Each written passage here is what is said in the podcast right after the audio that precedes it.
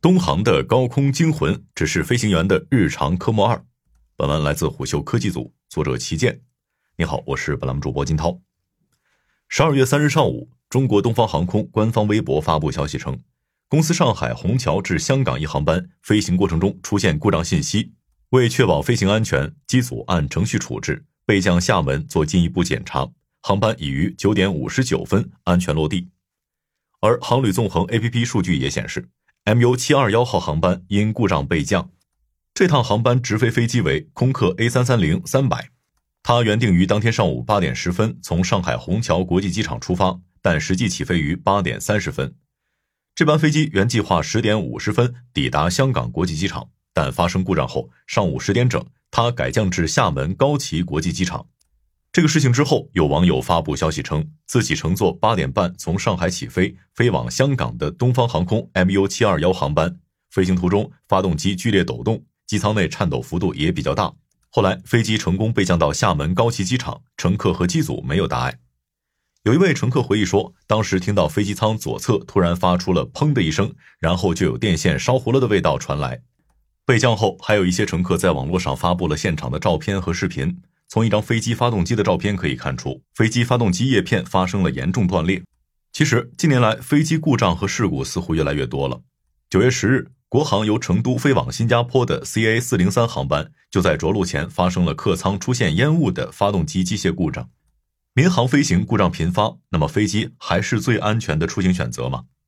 值得注意的是，多位民航业内人士向虎嗅表示。从现场的一张飞机发动机照片来看，东航的这次备降肯定是发动机失效了。而如果只有这一张照片，可能是单发动机失效。但民航客机只要出现发动机失效故障，标准操作就是就近备降。按照这架飞机备降厦门的时间来看，飞机其实已经接近目的地香港了。某民航机场告诉胡秀，应该是飞过了厦门机场后还折返回去一点。从这点来看。发生故障的时候，飞机应该尚未开始下降，还处在较高的高度，所以这个时候出现发动机故障是比较严重的事故。有猜测认为，这次的发动机故障可能是由于鸟撞导致的。但虎嗅咨询了多位民航业内人士，他们都认为事故发生时飞机大概率仍处在较高的飞行高度，所以鸟撞的可能性不大。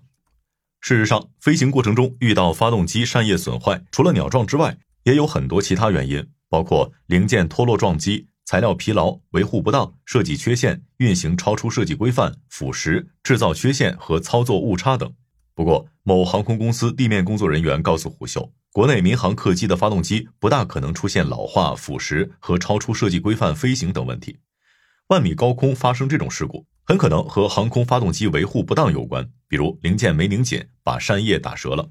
但这些也都是猜测。虎嗅咨询过的业内人士都表示，在没有事故调查报告的情况下，一切猜测都是不可靠的。另外，除了外力因素导致发动机故障之外，也常有设计和制造缺陷导致的发动机故障。有报道称，此前国航 CA 四零三航班发生的故障就与设计缺陷有关，因为这架飞机使用了美国普惠公司生产的 PW 一千一百 G 发动机，而这款发动机是存在缺陷的。据路透社报道，美国 RTX 公司在二零二三年宣布，它将在未来三年召回六百至七百台用于 A 三二零 neo 系列客机的 PW 一千一百 G 发动机，并对其进行质量问题的检查。而这一罕见的制造缺陷，可能会导致全球范围内数百架 A 三二零 neo 客机停飞。具体来说，这个问题其实源于在 GTF 发动机高压涡轮部件所使用的粉末冶金材料中检测出了的微观污染物。而这些污染物可能导致部件加速磨损，甚至造成发动机的某些部件断裂。从生产时间上看，这些有质量缺陷的 GTF 发动机是在2015年到2021年间制造的。而更换有缺陷的高压涡轮需要将发动机从飞机上拆下并进行分解，维修时长可能长达三百天。因此，据预测，这一问题将在2024年上半年导致650架飞机停飞。直到二零二六年，可能仍有三百五十架飞机因为这个缺陷停飞。回到发动机本身的问题，事实上，现代飞机的设计和维护已经使发动机故障的可能性大大降低了。但发动机故障仍是民航客机在空中可能遇到的最常见故障之一。具体来说，发动机故障主要包括发动机停车、发动机喘震或失速等。多位业内人士都认为，发动机故障平均每年都会发生至少一次，但这两年发生的的确有点多。不过，也有人认为，从另一个角度来说，近年来飞机发生故障的频率有所升高，是因为互联网传播速度大幅提升，所以一旦发生故障，很快就传开了。事实上，即便故障是发动机停车，对于现代民航客机来说，也并不一定是致命的。当然，这里提到的发动机停车仅限于单发动机停车，因为空中双发动机停车相较于单发动机停车，凶险程度要增大很多。而基于性能和经济性的考虑。现代民航客机普遍都是采用的双发动机飞机，例如空客 A 三二零系列和波音七三七系列都是双发动机飞机。其实，双发动机飞机在设计时就考虑了单发失效的情况，因此在遇到单发动机停车时，它通常能在单引擎工作的情况下维持安全飞行，直至最近的合适机场进行紧急着陆。一位飞机设计工程师告诉虎嗅，单发失效是固定翼飞机的一项试飞科目。正常情况下，飞机性能好，飞行员技术也不差的话，应该能飞下来。实际上，除了飞机自身的性能以外，在飞机单发动机失效的情况下降落，对于飞行员来说也是日常训练的科目之一。据悉，民航飞行员每半年都会进行各种复杂环境下单发失效乃至于双发失效的模拟机演练，而这些训练的目的就是让飞行员能够在突发情况下熟悉处置流程，牢记处置的动作和程序。在模拟机上，不管是新人副驾驶还是资深飞行教员，也都会严格按照规定程序和动作要领，一丝不苟地训练发动机失效时的处置程序，并且接受极其严格的检查。只有检查合格后，才能去执行航班任务。所以，只要飞机具备单发飞行着陆能力，而且在熟练掌握该能力的飞行员处置下，基本上不会出现什么问题。不过，即使是常练项目，实际执行起来也并不轻松。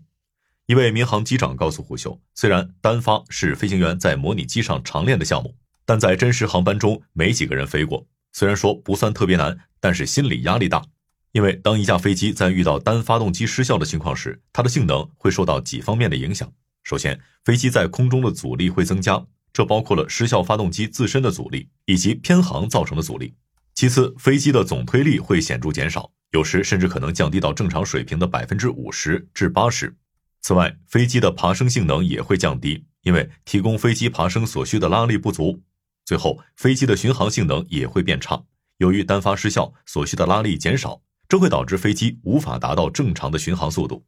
所以在这些不利因素下完成安全降落，实际操作难度并不低。而在具体实操的过程中，当飞机发动机出现叶片损坏等严重故障时，飞行员的标准应急程序通常包括以下步骤：首先是确认故障。飞行员会首先确认故障发动机，并评估故障的严重性。其次是告知机组情况以及执行应急检查单。这个检查单包含了详细的步骤指南，以确保不遗漏任何关键步骤。然后，飞行员会通过无线电与空中交通管制取得联系，声明紧急状态，通报发动机故障，并请求指示或宣布迫降意图。接下来，飞行员会尝试用剩下的发动机保持飞行，并调整推力，以保持最佳的飞行姿态和速度。等到飞行员寻找到合适的机场，并计算出所需的滑翔距离和下降轨迹后，飞行员会指示乘务员对乘客进行紧急着陆前的安全指导。而在执行迫降的过程中，飞行员也会尽力进行控制迫降，最大限度的减少飞机的损害和乘客的伤亡。着陆后，飞行员会指示机组进行疏散程序，并关闭所有剩余的发动机和系统，以确保安全。在整个过程中，飞行员的首要任务是保持对飞机的控制。确保所有人的安全，并与机组和空管部门保持有效沟通。飞机的每个型号都有特定的应急程序，而飞行员们也都经过了专门的培训来应对这类情况。好的，以上是今天的商业动听，下期见。